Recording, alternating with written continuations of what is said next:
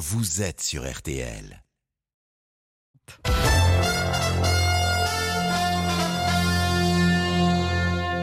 On m'a vu dans le verre corps sauter à l'élastique, voleur d'enfort au fond des criques. Le journal inattendu sur RTL, Ophélie Meunier. La nuit je mens, je prends des trains à travers la plaine. Bonjour à tous, bienvenue sur RTL. Alain Bachung dit dans cette chanson La nuit je mens, eux, le jour, ils n'ont qu'une obsession, c'est la quête de la vérité. Bonjour Gérard Davet, bonjour Fabrice Lhomme. C'est votre choix, hein, Gérard Davet, Alain Bachung Je confirme, je pense que c'est vraiment la chanson parfaite. Vous êtes deux grands journalistes d'investigation au monde, auteurs de plusieurs livres, et aujourd'hui, pendant une heure, vous êtes en direct, les rédacteurs en chef du journal Inattendu. Quand on entend vos noms, on pense tout de suite à ce livre, sorti en 2016, qui a marqué l'histoire de la politique en France. Un président ne devrait pas dire ça, les secrets d'un quinquennat, publié aux éditions Stock. Pendant cinq ans, vous avez recueilli les confidences de François Hollande, alors président de la République. À la sortie du livre, s'en sont suivis des jours et des jours de réactions, de polémiques, d'emballements médiatiques et cette grande conséquence, précipiter la décision de François Hollande de ne pas se représenter à l'Élysée. Il n'a pas aimé le titre du livre. Oui. Le contenu, il n'a pas détesté. Et il a, il a considéré qu'on ne l'avait pas trahi. Euh, donc euh, ça, c'est cool. Mais après, il a, il a effectivement considéré aussi clairement que ce livre l'avait empêché de se représenter, qu'il avait permis l'émergence de Macron. J'ai décidé de ne pas être candidat à l'élection présidentielle. Avec quelques années de recul, on se dit que c'est une situation presque théâtrale. Eh bien justement, un président ne devrait pas dire ça, devient une pièce de théâtre. Vous allez nous raconter tous les deux comment vous avez travaillé sur ce projet, une première hein, pour vous, et comment par ailleurs vous continuez à enquêter.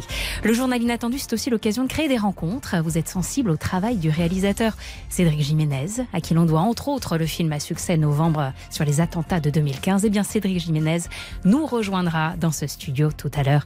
Mais d'abord c'est le journal et votre regard sur l'actualité. Avec la une, l'heure qui est au tractage pour les députés de la majorité qui doivent convaincre les Français de la nécessité de la réforme des retraites, pas gagné. Nous sommes sur le terrain aux côtés du porte-parole Renaissance. Le fléau du harcèlement scolaire à la une également avec aujourd'hui les obsèques de Lucas, 13 ans, qui s'est donné la mort la semaine dernière, mais aussi une marche blanche en hommage à Ambre, 11 ans, qui s'est suicidé en fin d'année le jour de Noël. Et puis les Bleus de Nicolas Karabatic qui vont tenter aujourd'hui de venir à bout de l'Arabie Saoudite et prolonger leur parcours dans le mondial de handball. La météo, c'est avec vous, Valérie Quintin. Quelles sont les nouvelles du week-end? Un grand classique météo du soleil au sud, de la grisaille, des pluies, du vent au nord. Dans le détail, on a des pluies qui concernent surtout le nord-ouest actuellement, qui vont gagner toute la moitié nord. Elles vont s'intensifier, elles seront assez soutenues cet après-midi, de même que les rafales de vent qui vont atteindre 70 km heure dans les terres, jusqu'à 100 km heure près des côtes. Et pendant ce temps-là, dans le sud, un soleil juste voilé, dans le pire des cas. 9 degrés à Nancy et Grenoble cet après-midi, 12 au Havre, 13 à Paris, 14 à Nantes, 15 à Marseille, 16 à Toulouse, 18 à Biarritz. Encore beaucoup de douceur, mais c'est la dernière fois. Demain, ça baisse. Merci Valérie. On vous retrouve à 18h parce qu'à 13h, c'est vous qui faites la météo, hein, Gérard Davé, Fabrice Lam. C'est une première aussi, je crois. Avec plaisir, si risqué. Le journal inattendu sur RTL. Et maintenant, il va falloir convaincre les Français. Le texte sur la réforme des retraites a été présenté en début de semaine. Désormais, pour gagner la bataille de l'opinion, la majorité appelle ses élus à occuper le terrain entre tractage, réunions publiques et marché. Bonjour Célestin Baugère. Bonjour. Reporter RTL, vous êtes aujourd'hui avec Benjamin Haddad, porte-parole Renaissance, qui participe à une opération de tractage dans le 16e arrondissement de Paris. Alors comment se passent les premiers échanges? Et oui, alors le député Renaissance est arrivé ce matin avec un objectif convaincre de la, de la nécessité d'une nouvelle réforme des retraites. Je crois qu'il y a une attente hein, de venir expliquer pourquoi, pour équilibrer euh, notre système de retraite par répartition, eh bien, euh, on doit décaler euh, l'âge de départ. Donc je crois que vous allez nous voir tous, les députés de la majorité, très actifs dans les prochaines semaines pour venir expliquer. Alors on est ici dans le 16e arrondissement de Paris, où les habitants sont plutôt acquis à la cause du député.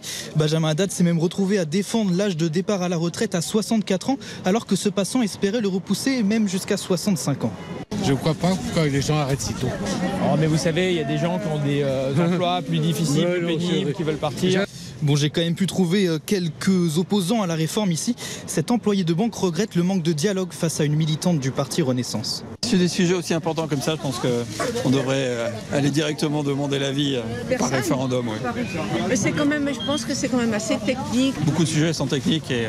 Parce que parler que de l'âge de la retraite, ça veut C'est rien un peu le dire, C'est un peu le problème. Vous l'aurez compris, c'était plutôt calme ce matin sur un terrain assez simple. Pas sûr que ce soit aussi facile de convaincre ailleurs. Merci Célestin Bougère, Gérard Davé, Fabrice Un référendum pour la réforme des retraites, vous pensez que ce serait une bonne idée Que ce serait possible?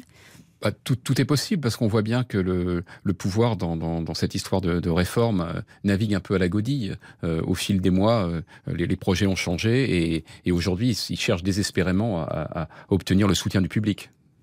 Les partis de gauche et les syndicats, eux, se préparent à défier le gouvernement dans la rue. Grosse journée de mobilisation prévue jeudi prochain, le 19 janvier. Grève, manifestation, à quoi s'attendre? Des perturbations dans les transports, dans les hôpitaux, très certainement. Des coupures d'énergie également et des professeurs qui ne se présenteront pas devant leur classe. Les syndicats espèrent réunir un million de manifestants dans les cortèges. À la une également, les obsèques de Lucas qui se tiendront cet après-midi à Épinal. Dans les Vosges, le jeune garçon de 13 ans a été retrouvé pendu dans sa chambre samedi dernier. Il avait été victime de harcèlement scolaire, notamment à cause de son homosexualité. Y a-t-il un lien entre ce harcèlement et son décès? L'enquête est en cours. Les obsèques tout à l'heure se tiendront dans la plus stricte intimité. Elles sont réservées aux proches. Tous les participants sont invités à arborer un symbole LGBT. Et puis à Romans-sur-Isère, dans la Drôme, une marche blanche s'était lancée ce matin en hommage à Ambre. Âgée de 11 ans, cette adolescente s'est donné la mort le 25 décembre dernier. Dans une lettre d'adieu à ses parents, elle avait raconté le harcèlement et le calvaire qu'elle avait subi à l'école. Stop au harcèlement, on dit ce matin tous les participants à cette marche blanche, parmi eux Zora, la tante de la fillette. Écoutez. Alors en mémoire de Ambre et en mémoire de, de tous ceux qui ont été harcelés, qui ont mis fin à leur vie, j'ai un message pour les, le gouvernement et l'autorité, les hauts placés. Il faut mettre un frein à ce harcèlement dans les écoles et donner les moyens à l'éducation nationale. Il faut que ça s'arrête. Stop. Il faut trouver un remède à ce harcèlement. C'est pas qu'au collège, ça commence déjà tout petit, le harcèlement.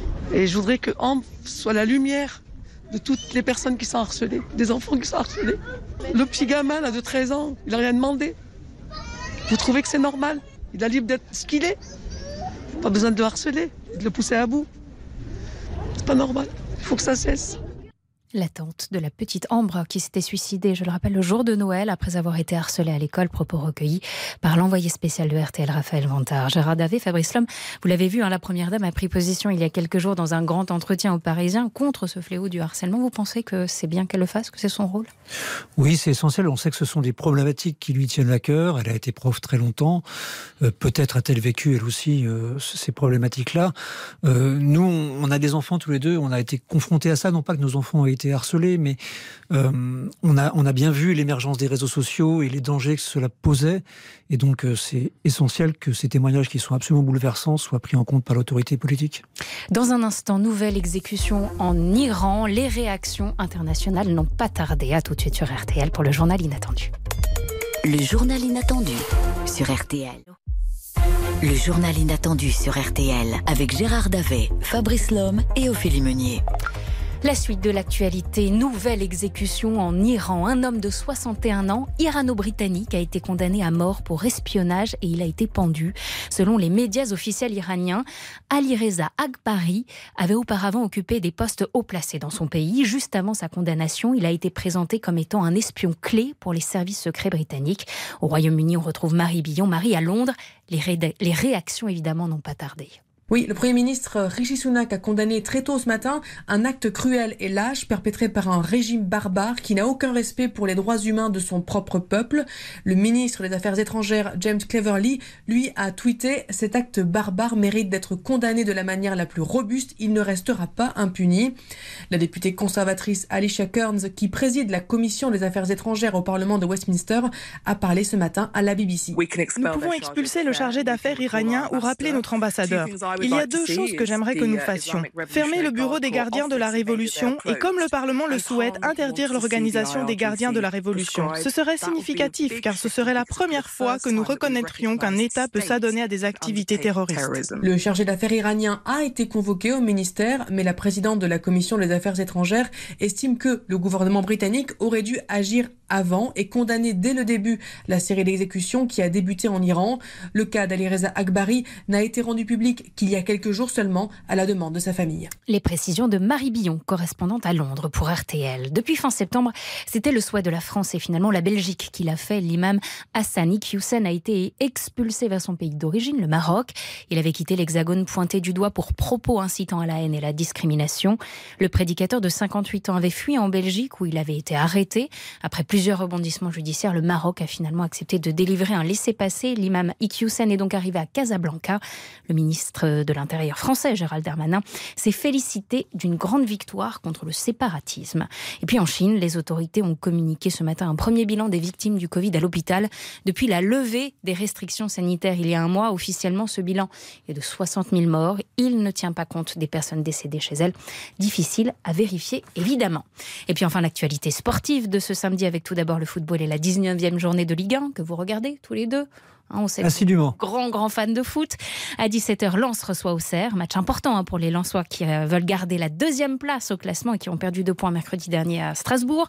À 19h, Marseille reçoit Lorient et à 21h, Lyon affronte Strasbourg. Toutes ces rencontres sont à suivre bien sûr sur notre antenne dans RTL Foot. Et puis jour de match pour la France dans le mondial de handball. Notre équipe affronte l'Arabie Saoudite à 18h. Un adversaire pas trop coriace sur le papier, mais les Bleus ne se disent surtout pas qualifiés d'avance. À noter que c'est le dixième championnat du monde de handball pour le joueur Nicolas Karabatic. Incroyable longévité. Vous le savez, dans le journal inattendu, pour commencer, on a un petit rituel. Gérard et Fabrice, c'est l'heure de vos autoportraits sur RTL. Et vous avez une seconde par année de vie pour vous présenter. On commence euh, par le cadet, Gérard Davet. Vous avez 56 ans, donc 56 secondes. C'est parti. Nous étions au printemps 1991. Jusqu'alors, jeune reporter au Parisien, je me contentais de rapporter la vie de la banlieue. Et puis un jour, une source m'a confié les informations sur un détournement de fonds à la mairie du 11e arrondissement de Paris. J'ai tout vérifié et j'ai sorti mon premier scoop à la une du journal. J'ai découvert cette année-là l'excitation liée à l'investigation et l'angoisse aussi de m'être trompé. Heureusement, on avait bien travaillé. Et je dis bien on, car ce premier article retentissant, il y a 30 ans, je l'ai écrit avec mon ami Fabrice Lhomme. Même âge, même goût pour l'interdit, même volonté de révéler les excès du pouvoir. Depuis, on ne s'est plus jamais quitté. Et même si j'ai fait quelques détours par le grand reportage, le virus de l'enquête m'a contaminé à vie. 11 livres et quelques milliers d'articles après cette année 91, rien n'a changé, surtout pas notre amitié. On a la chance de travailler encore pour un grand journal, Le Monde. On veut aussi donner leur chance à des jeunes auteurs de livres d'enquête pour les éditions Flammarion. Et on transmet comme bénévole notre passion pour ce métier à travers des associations comme La Chance ou Entre les lignes pour rendre à ce métier ce qu'il nous a apporté. La chanson, on en parlera tout à l'heure. Un reportage y est consacré. Et le Fabrice Lhomme dont vous parlez, il est là, évidemment. Et c'est à vous de vous présenter, Fabrice Lhomme. Vous avez 57 ans, donc 57 secondes. Et à quelques secondes près, vous étiez bien sur 56 secondes, Gérard Davet. Alors, je n'ai jamais su précisément pourquoi, mais je me suis toujours passionné pour l'actualité. Enfant, je dévorais les quotidiens comme les hebdos. Le matin, je me réveillais avec les flash infos à la radio. Ah, le fameux jingle de RTL. Le fameux. Et le soir, devant la télé, évidemment, je manquais euh, pour aucun prétexte le JT. Alors, au sortir d'une scolarité assez catastrophique, faut bien le dire, le journalisme s'est imposé à moi comme une évidence. Dès mes débuts au Parisien, où j'ai eu le bonheur de rencontrer Gérard Davet, donc en 89, j'ai été attiré par l'investigation. J'ai toujours eu cette obsession de la vérité, cette envie de combattre l'injustice, d'être utile, etc. Mais de me faire remarquer aussi, sans doute. Avec Gérard, au début des années 2000, on a été embauché au Monde, le journal qui, adolescent, me faisait rêver. C'est là que nous avons vraiment constitué notre duo, révélant de nombreux scandales. Entre nous deux, ça a matché immédiatement. Les outsiders se reconnaissent au premier coup d'œil, je crois. Et puis, comme ce merveilleux métier offre de multiples opportunités, nous avons goûté au plaisir d'écrire des livres et même une bande dessinée. Sans compter, évidemment, cette pièce de théâtre inspirée de notre ouvrage Un président ne devrait pas dire ça. écrire une pièce, est-ce que deux journalistes devaient faire ça? La réponse appartient aux spectateurs du théâtre libre. On va en parler tout de suite. Et juste pour vous, du coup, Fabrice Lhomme, on est allé chercher les trompettes RTL des années 60. Ah, merci.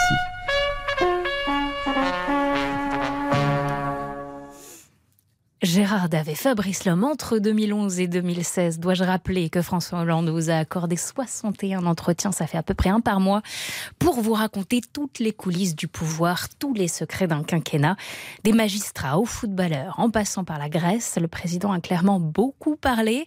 Certaines de ses sorties ont été sujet, le sujet de polémique. La sphère médiatique et politique s'est alors emballée et à la sortie de votre livre, écoutez ça, petite compilation à base uniquement d'archives RTL. Un nouveau livre de confidence de François Hollande. Le président parle et il parle beaucoup en privé à la presse. Les premiers extraits laissent sans voix. Un président ne doit pas autant se confesser, dit Claude Barthelone. Politique, vie privée, le président est beaucoup plus âpre qu'en public. Il n'y a pas de confidence, il n'y a pas de choc.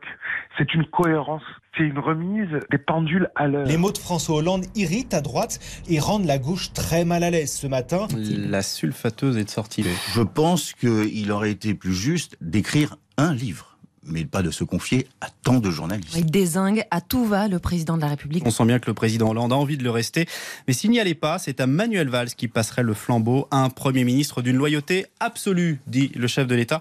Soit dit en passant, il disait la même chose d'Emmanuel Macron. Hein. Donc ça, c'était uniquement sur RTL en octobre 2016. Ça vous fait quoi de entendre tout ça? Bah, C'est marrant, surtout. Je vois vos sourires. Hein, ouais, quand on entend, euh, l'entend parler de, du Premier ministre hyper loyal qui était Manuel Valls et qui s'est présenté par la suite, oui, c'est assez curieux. quoi. La suite, on la connaît, François Hollande ne s'est pas représenté pour un second mandat de président. Sept ans, plus tard, sept ans plus tard, cet événement qui a marqué la vie politique en France débarque au théâtre. Vous voilà à écrire des pièces de théâtre, tous les deux. En tout cas, on, on a écrit une, c'est déjà pas mal. Ça a été beaucoup de travail. Euh, c'est né d'un désir euh, euh, qu'on a eu ensemble, Gérard et moi. C'était euh, l'idée de, de, de, de, faire quelque chose, on va dire, de cette aventure, de cette histoire hors norme. Mm. Parce que finalement, ce livre, il a débouché sur euh, des conséquences qu'on n'avait pas pu prévoir. Il y a aussi des relations qui, ont, qui sont créées entre nous et un président euh, qui sont totalement atypiques. Et on a, on a trouvé qu'il y avait un, un, matériau théâtral. Je veux pas, je veux pas tout dévoiler évidemment. Donc j'ai pu lire la pièce avant de vous recevoir. Au début, on a cette phrase Si ce soir vous doutez de la réalité de certaines situations, rappelez-vous que la réalité est encore plus invraisemblable. Voilà, ça pose, ça pose un peu les choses. À quoi s'attendre? C'est comique ou tragique? Bien, c'est les deux, mais c'est aussi euh, assez particulier parce qu'on a souhaité se mettre une difficulté supplémentaire, c'est que euh, le président Hollande n'est pas nommé euh, tel quel dans, le, dans la pièce, mais ce sont ces mots à la virgule près que nous avons enregistré. Donc le verbatim du le... livre est retranscrit au mot près. Au mot près. C'est un acteur, Scali Delpera, qui joue le président. Et à côté de ça, on a greffé une fiction qui ressemble quand même pas mal à la réalité, avec euh, des conflits générationnels entre journalistes, mmh. et aussi, aussi un truc qui nous tient vraiment à cœur et que vous connaissez par cœur, c'est c'est comment mène-t-on un entretien, une interview au long cours avec un homme important et, comment est-ce qu'on fait pour prendre le dessus? Comment est-ce qu'on se sent euh, manipulé? Tout ça, ça pose des vraies questions. La relation, le relationnel. Et donc, qu'est-ce qu'on apprend dans la pièce? En plus qu'on ne découvre pas dans le livre. Je pense que tout le monde se pose la question aujourd'hui, évidemment, est-ce que vous continuez à voir François Hollande, à lui parler? Quelle relation vous avez aujourd'hui avec lui, sept ans plus tard? Ça en est où cette relation? Alors... Et est-ce que c'est dévoilé un petit peu dans la pièce? Alors d'abord, aujourd'hui, on a toujours des relations courtoises et professionnelles. Il nous est arrivé depuis la sortie du livre de, de, de le réinterviewer pour certains li autres livres ou articles. Euh, S'agissant de, de ce qu'on apprend dans la pièce et qu'on ne voit pas dans le livre, eh ben, j'allais dire c'est les dessous, c'est les coulisses. Vous avez à la fois ce qu'on qu qu dévoile, c'est les coulisses du pouvoir, les coulisses d'une présidence et les coulisses d'un président, et, et, et, et, également les coulisses de, de, de la fabrique de l'information. Mmh. Et, et le télescopage de ces deux univers, l'univers journalistique, l'univers politique, je crois que ça intéresse beaucoup les gens et à juste titre, euh, ça fait parfois fantasmer. Et là, j'allais dire, on dit tout, on donne tout. En fait, quand on lit votre livre, évidemment, on se dit comment ils ont fait on a les réponses en allant voir cette pièce. C'est ça. Qui je crois qu'on a essayé de donner. Et c'est pas des trucs et astuces, c'est aussi euh, les états d'âme, par exemple. Ouais. Obtenir des, des, des, informations importantes d'un président de la République, ce n'est pas anodin. Ça le met en cause par la suite. On se demande jusqu'où on doit aller.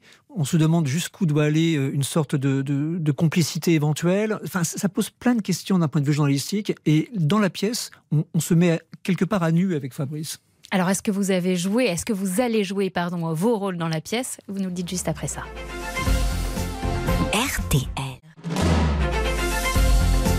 Le journal inattendu de Gérard Davet et Fabrice Lhomme. Avec Ophélie Meunier sur RTL. Et on est en direct avec les journalistes du monde, Gérard Davet et Fabrice Lhomme. Souvenez-vous, en 2016, il sortait Un président ne devrait pas dire ça. C'est devenu une affaire d'État. C'est désormais bientôt au théâtre à partir du mois de février. Je vous demandais tout à l'heure si vous avez pensé à un moment donné à jouer vos propres rôles dans la pièce. Vous l'avez écrite, vous avez adapté votre livre. Est-ce que vous jouez le rôle des deux journalistes? Non. Non. On, a, on y a. Ça nous a traversé l'esprit à un moment donné parce que c'était pas forcément simple de trouver des acteurs qui acceptaient de se, de se livrer dans une Pourquoi, pièce. d'ailleurs? Parce que c'est une pièce très politique. Hmm. Euh, avec des act- on, on entend parler beaucoup de Nicolas Sarkozy, d'Emmanuel Macron, de François Hollande évidemment dans cette pièce, même s'ils ne sont pas forcément nommés. Et du coup, ça peut refroidir quelques ardeurs. Donc, Les acteurs ont eu peur de se mouiller. Certains, nous, on s'est dit à un moment donné, si on ne trouve pas d'acteur, on va éventuellement s'y coller. Puis en fait, euh, c'était une très mauvaise idée parce que d'abord, on n'est pas les acteurs, on ne sait pas tout faire, loin de là. Et deuxièmement, on a des acteurs qui sont absolument incroyables aujourd'hui pour cette pièce, entre autres Thibaut de Montalembert, Scali Delpera, Lison Daniel et Hélène Babu. De, de joli nom, donc un très beau casting. Un très beau casting, ouais. avec un metteur en scène euh, très prometteur qui s'appelle Charles Templon, qui commence à faire beaucoup parler de lui. Et honnêtement, il, il a eu des astuces et des idées de mise en scène qui, sont, qui, nous, ont, euh, qui nous ont bluffés. Ça commence au Théâtre Libre le 10 février. On est plongé au cœur d'une rédaction, c'est ce qu'on disait. hein. Cette pièce nous permet de mieux comprendre comment tout ça a pu avoir lieu finalement. On voit les relations entre la chefferie et les journalistes d'investigation sur le long cours. C'est pas toujours simple hein, avec l'arrêt de chef qui demande à ces journalistes quand même de continuer à fournir des papiers pour le journal. Et puis à côté, ben, il y a le livre à écrire. Ça, c'est un peu ce que vous vivez dans la réalité tous les deux? Ça a été assez largement fictionné, mais il n'empêche, oui, ce livre n'a pas été forcément une sinécure parce que c'est. Je peux comprendre que ce ne soit pas simple pour une directrice de rédaction, une directrice en chef, d'avoir deux journalistes qui passent leur temps à interviewer un président et qui, du coup, consacrent un petit peu moins de temps à leur recherche de, de scoop au quotidien. Autrement dit, si je vais au monde demain dans la rédaction, est-ce que je vous y croise? Vous avez Euh, toujours le temps oui. d'y aller Oui, alors après, on, est- bosser on- a un statut de grand reporter, et comme tous les grands reporters, on est souvent euh, par monts et par vaux, euh, soit en reportage sur le terrain, surtout avec des sources. Après, on n'y passe pas nos, nos journées, mais avec le télétravail, plus grand monde ne passe ses journées dans les, dans les rédactions. Le journalisme a beaucoup évolué ces dernières années. Vous en parlez aussi un petit peu de, de ce conflit générationnel entre ces millennials dont les centres d'intérêt ont changé, l'environnement, voilà des sujets beaucoup plus de digital, et puis euh, les grands reporters, les journalistes d'investigation sur le long cours, qui qui ont besoin de passer du temps sur le- sur leurs enquêtes. Vous dites dans la pièce, le journalisme, c'est le contact et la distance. Et un petit peu avant, le journaliste, qui n'est ni trop bête ni trop imbu de lui-même pour regarder les choses en face, le sait bien. Ce qu'il fait est moralement indéfendable, mais indispensable. Vous avez l'impression d'être moralement indé- indéfendable, mais indispensable? Alors, ce sont deux très bonnes questions. Ce sont deux bonnes références. Hein. Hubert Beuve-Méru d'un côté pour le contact et la distance, et Jeannette Et Jeannette Malcolm Malcolm pour l'autre.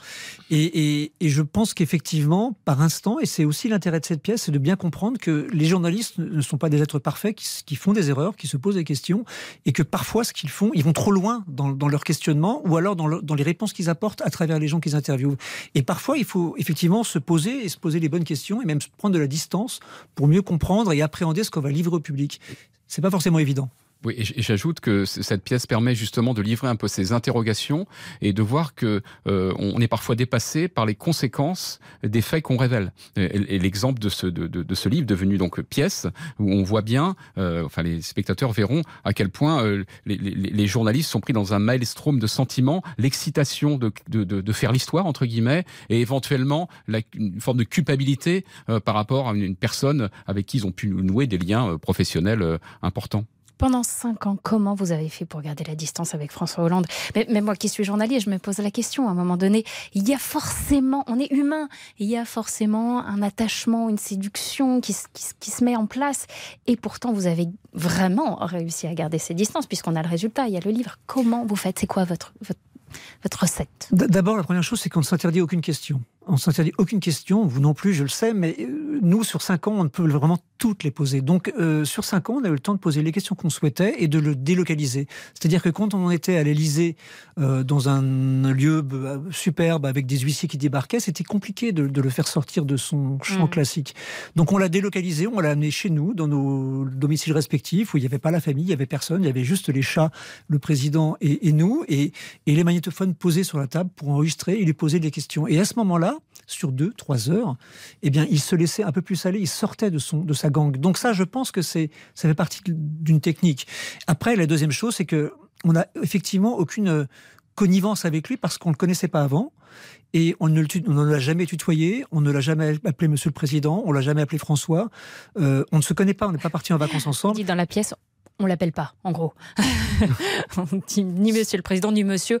Tant qu'on peut, on dit rien, en fait. Oui, ni excès de, déférence, ni irrévérence. Essayer de se situer dans un endroit. La seule envie qu'on avait avec Fabrice, c'est de lui faire dire des choses qu'il pensait et qu'il ne disait jamais publiquement. C'est ça qu'on voulait. Bon, il vous en veut pas Il va venir voir la pièce? Le connaissant, on peut penser qu'il viendra voir la pièce, pas forcément à la première, peut-être euh, un peu plus tard, mais euh, je pense qu'il sera curieux euh, de, de, de, voir si on a bien restitué ce qui s'est passé et surtout si, parce que je pense que c'est un élément important de la pièce, s'y apparaît cette, j'allais dire, la solitude du pouvoir. Je pense que c'est vraiment quelque chose qui est assez, assez frappant, c'est ce qui nous a marqué, c'est ce qu'on a essayé d'écrire dans, dans, dans, le texte de la pièce, c'est ce qu'interprète parfaitement Scali Del Pera. Cette solitude du pouvoir, je pense que c'est difficile à montrer. Et là, je pense que euh, on a réussi à la montrer. Et, la trahison, Fabrice, la trahison qu'on voit arriver tout au long de la pièce, Emmanuel Macron, bien sûr. Et qu'on sent, on sent monter, on sent arriver jusqu'à la fin. Ça se joue au Théâtre Libre, c'est produit par Jean-Marc Dumontet, ça commence le 10 février, c'est à 21h. En semaine, dans Journal Inattendu, on découvre les goûts musicaux de nos invités. Vous aimez le rock, tous les deux. Bruce Springsteen's Point, Point Blank, c'est votre choix, Gérard Dev. Oui.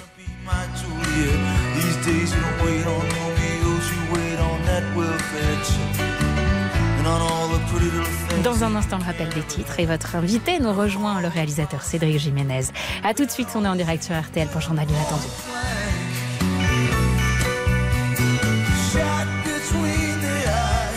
RTL, le journal inattendu. RTL. Vous écoutez RTL, il est 13h01. Le journal inattendu de Gérard Davé et Fabrice Lhomme. 13h, les titres de l'actualité, Ophélie Meunier. À cinq jours de la grande mobilisation pour manifester contre la réforme des retraites, la majorité abat toutes ses cartes. Opération d'envergure sur le terrain aujourd'hui pour convaincre les Français que cette réforme est indispensable. Plusieurs députés participent à des opérations de tractage, à des réunions publiques ou encore des rencontres sur les marchés.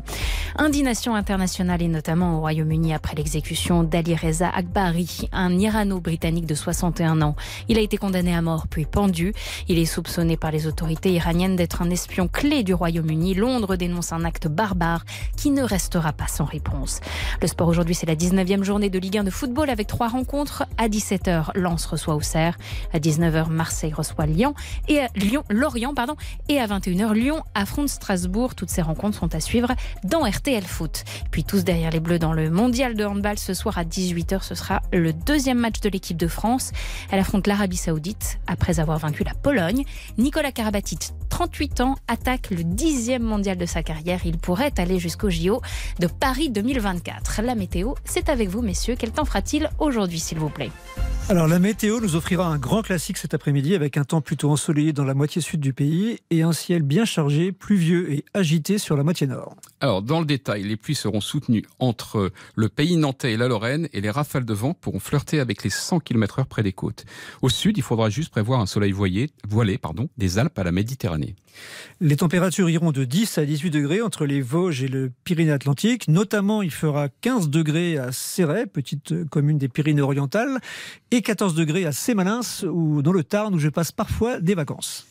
Enfin, je garde le meilleur pour la fin. Il fera 12 à Lyon, 13 à Paris et à Tours, 15 à Marseille et 17 à Biarritz. Mais surtout en Savoie, il fera 11 degrés à Chambéry, mais aussi au Châtellerault-Bauge, un village que je vous recommande. Et également, le même temps, a priori, à Valorcine, une commune chère à Élodie aucune neutralité dans cette météo. Hein. Ah, Il y zéro. Beaucoup, Subjectivité totale.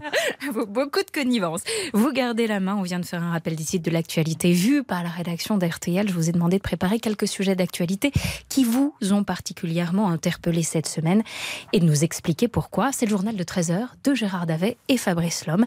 Et on commence avec la crise du foot français qui est aussi finalement un peu la crise de la gouvernance du sport dans le pays. Oui, c'est extrêmement politique euh, ce sujet. Alors on sait bien que Noël Legrette a été écarté de la Fédération française de football, il aurait dû l'être depuis très longtemps, mais ce que ça montre surtout, c'est la gouvernance du sport français. Deux fédérations, la Fédération française de rugby, la Fédération française de foot, deux présidents qui ont été contraints de, de, de, de s'écarter du pouvoir, poussés par une ministre qui est extrêmement euh, allante, Amélie, Amélie, Amélie Oudéa-Castera.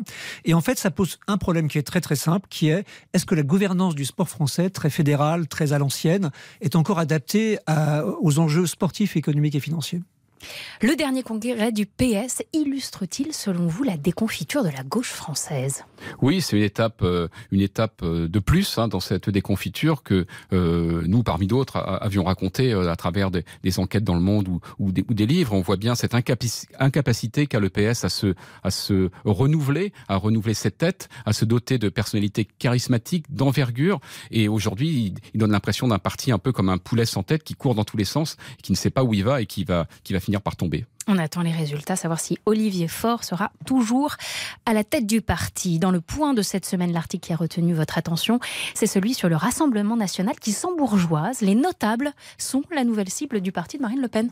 Oui, très bon article qui permet de bien comprendre comment ça fonctionne. Aujourd'hui, il y a beaucoup de députés FN, RN, on le sait, et ces députés, en fait, sur le terrain, ils, s'enracinent. comment ils font? Bah, Tout simplement, ils, fréquentent les notables locaux, ils, voient, les, ils, voient, les, ils voient tous les milieux qu'on connaît dans les, dans les provinces, et du coup, euh, ça leur permet de se créer une, espèce de respectabilité et ça fonctionne, ça fonctionne de plus en plus, de mieux en mieux. Donc c'est un article qui permet de bien comprendre la façon dont le RN s'installe. À retrouver dans le point de cette semaine avec à la une France et Algérie, l'héritage maudit. Un président ne devrait pas dire ça est adapté donc au théâtre. C'est votre actualité de la semaine. Dans cette pièce, on découvre aussi comment, finalement, pendant ces cinq années, à aucun moment François Hollande n'a pas su percevoir la trahison qui montait, notamment la trahison d'Emmanuel Macron. On connaît la suite, finalement. François Hollande ne s'est pas représenté, notamment à cause de votre livre, et Emmanuel Macron a été élu. Est-ce que vous, vous avez déjà été trahi en tant que journaliste? Oh, C'est arrivé à plusieurs reprises. Ça fait partie de la vie. Hein. Après, c'est pas propre ni au journalisme ni à la politique. Ça nous est arrivé d'être trahi soit par euh, des sources, mais on ne peut rien leur reprocher puisque ce sont des sources, Mm. soit par des, euh, par des confrères qui euh, parfois se sont mal comportés. Mais euh, ça fait encore une fois partie du, ça fait partie du jeu et on ne va pas s'en plaindre. Vous donc vous n'en avez pas été traumatisé Non, mais parce que ça fait 30 ans qu'on fait ce boulot et qu'on commence à avoir le cuir un peu épais, mais, mais on sait que c'est un métier qui expose, c'est vous en savez quelque chose, et c'est aussi un métier qui... Il faut se protéger de, de, de, l'extérieur. C'est ce qu'on essaie de faire. On est deux, ça nous, ça nous permet d'être de, costaud. Quoi. C'est votre journal inattendu. Alors vous avez aussi choisi votre invité. Cédric Jiménez rentre dans ce studio. Bienvenue Cédric Jiménez, vous êtes réalisateur. On vous doit entre autres les films à succès Bac Nord ou encore Novembre à l'actualité mise en image au cinéma. Gérard Davet et Fabrice Lhomme, forcément, ça vous plaît? Oui, on, ne connaît pas Cédric, on le salue. Merci. Bonjour, merci d'être là d'abord. On est, vachement flattés.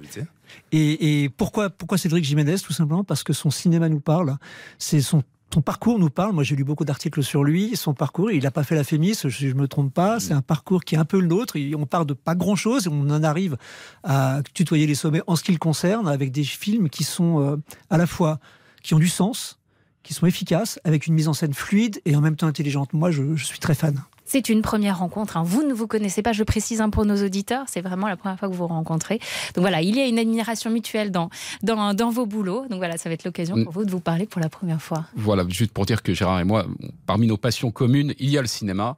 Euh, moi, je sais que je suis très fan du cinéma américain euh, et j'aime bien quand le cinéma français, j'allais dire, rivalise avec le meilleur du cinéma américain. Je pense que c'est ce que fait Cédric Jiménez. Moi, je crois qu'il y a deux metteurs en scène dont je peux dire que chaque film est formidable. C'est Stanley Kubrick et Cédric Jiménez. C'est ce que je me disais en arrivant dans le studio. Et ça, calme, ça, calme, hein, ça met un peu la pression pour les, films suivants, en fait. il y en a bien d'autres. C'est un bel accueil. Ah bah là, oui. Stanley Kubrick, non, je rougis. On parle cinéma dans un instant avec vous trois et puis sur euh, de la musique euh, classique puisqu'avec le rock c'est aussi un style de musique que vous aimez tous les deux. C'est souvent sur la musique classique qu'on se concentre, qu'on travaille, qu'on écrit. C'est ce que j'allais vous demander. Vous travaillez en musique? Constamment. Le, casque que j'ai là, j'ai le même à la maison et je ne fais, je n'écris que avec de la musique dans les oreilles. Jean-Sébastien Bach, suite orchestrale numéro 3 en ré mineur. A tout de suite pour la suite du journal inattendu en direct sur RTL avec Gérard Davet, Fabrice Lhomme et Cédric Jiménez. RTL, le journal inattendu. Le journal inattendu de Gérard Davé et Fabrice Lhomme. Avec Ophélie Meunier sur RTL.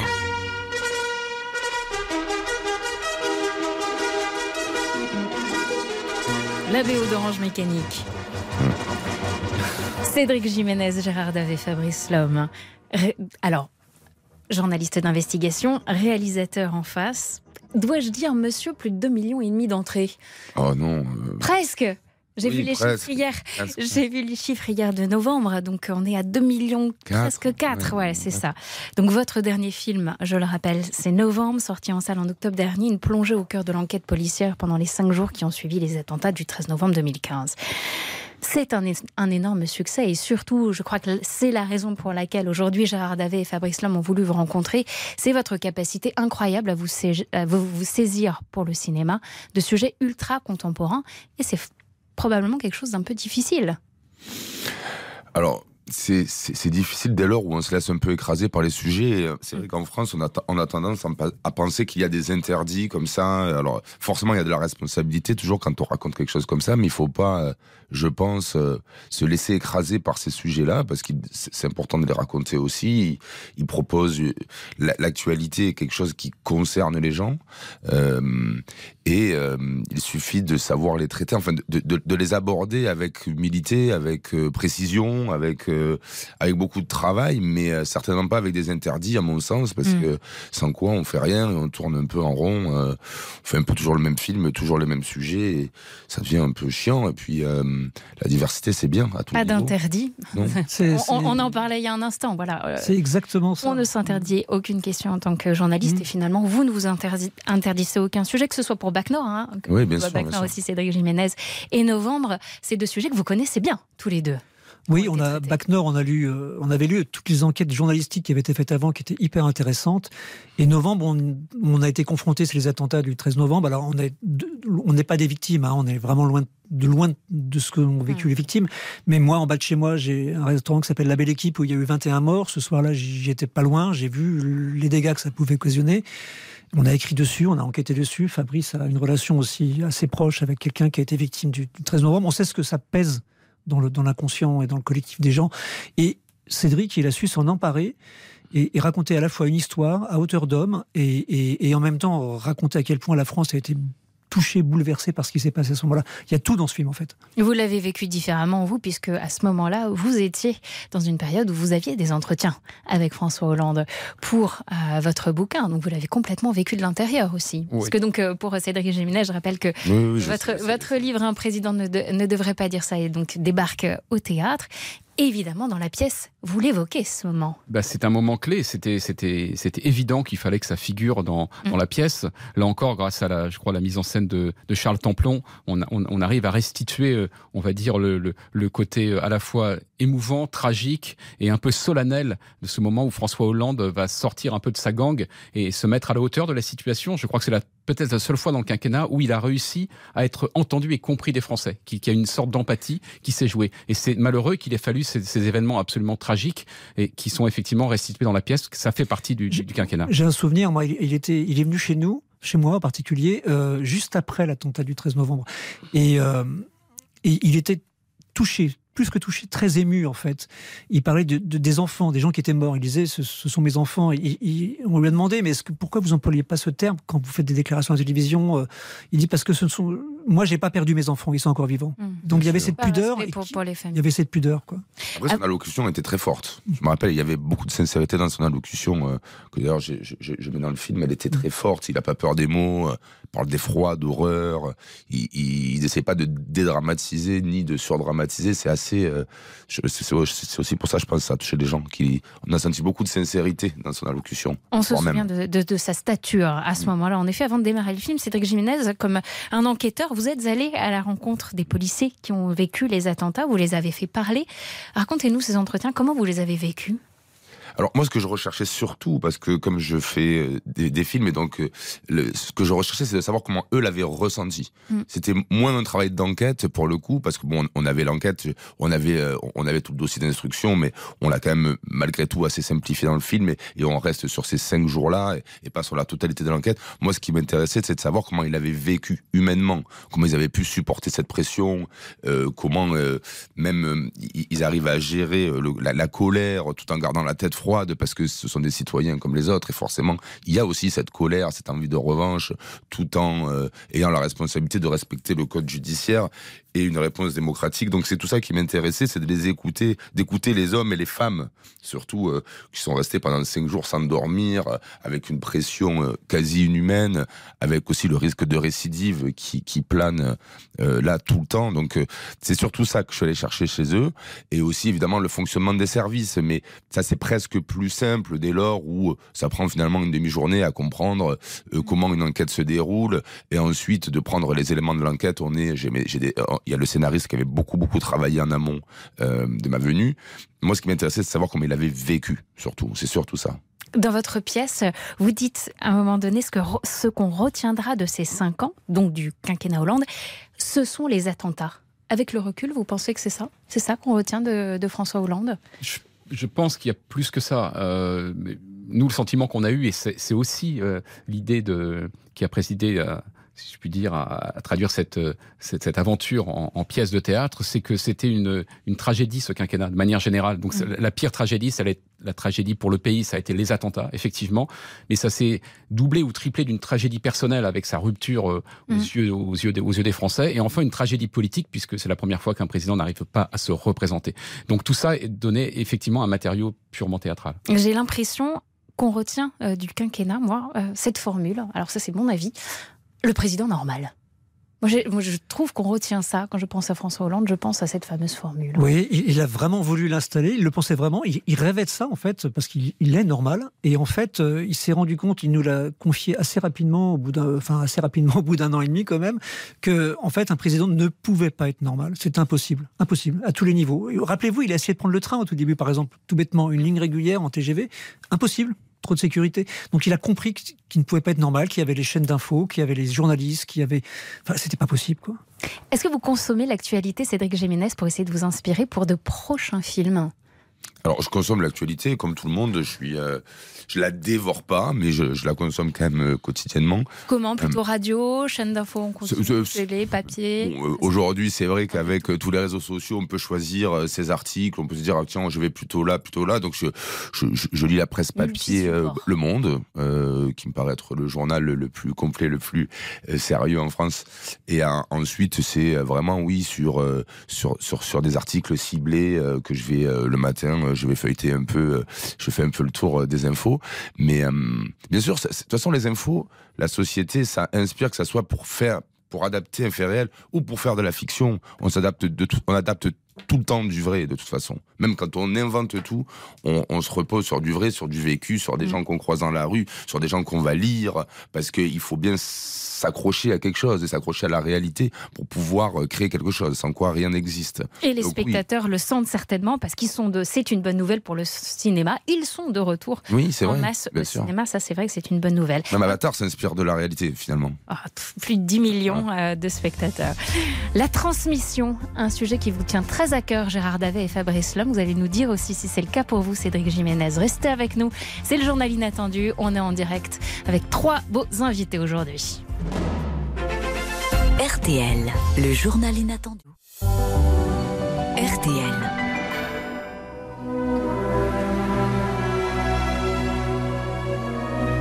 Le journal inattendu de Gérard Davet et Fabrice Lhomme avec Ophélie Meunier sur RTL.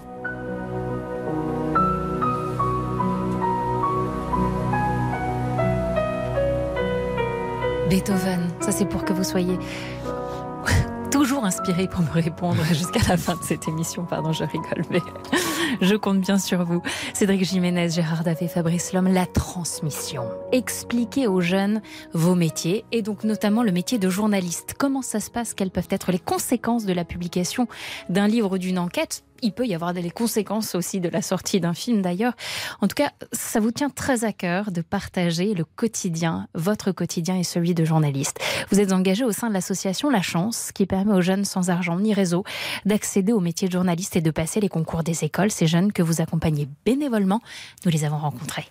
Ces étudiants boursiers se surnomment eux-mêmes les chanceux. Ils bénéficient d'un accompagnement scolaire et financier pour passer les concours des écoles de journalisme.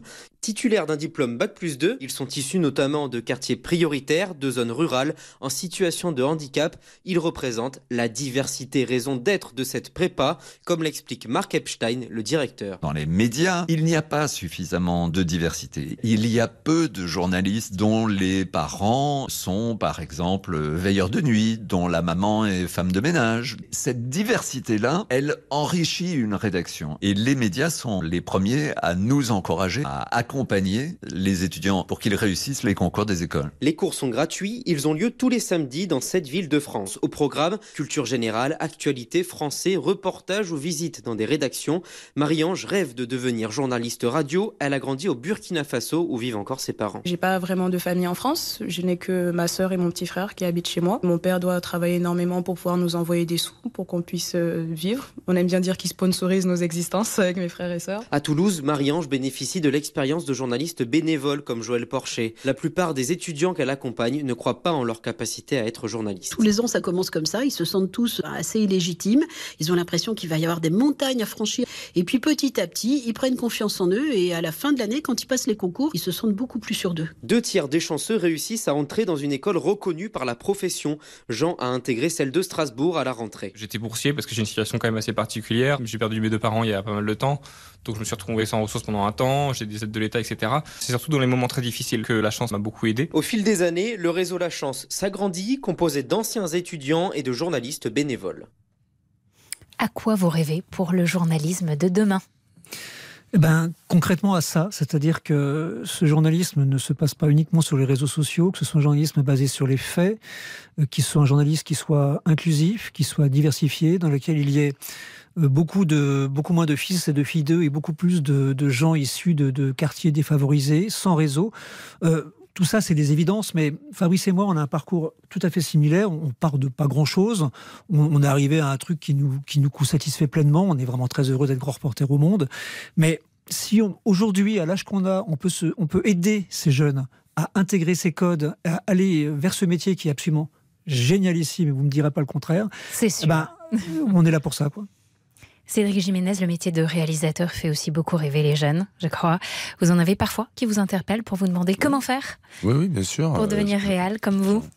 J'en ai, oui, ça, ça m'arrive. Alors, je, je, je, c'est une question qui est toujours un peu difficile parce que il euh, y a tellement de façons de le faire, mais je pense que ce qu'il faut, c'est beaucoup de passion. Surtout, euh, ce sont des métiers qui sont pas faciles et qui demandent quelques sacrifices et qui sur lesquels il faut s'accrocher euh, avant de commencer véritablement à s'épanouir. Donc, ça demande une passion folle véritablement, il faut être sûr de vouloir faire ça et, et, avoir quelque chose à dire et être certain de vouloir le dire de cette façon-là.